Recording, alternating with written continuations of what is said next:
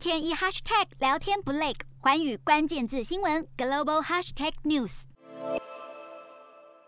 尼劳动部部长接见南韩驻印尼劳动部官员，讨论疫情减缓措施，更宣布南韩重新开放印尼外籍移工入境，并且解除入境人数限制。但即便南韩开放了印尼籍移工入境，对于防疫的把关依然严格，要求入境者注射新冠疫苗，并且要出示七十二小时内的核酸检验报告。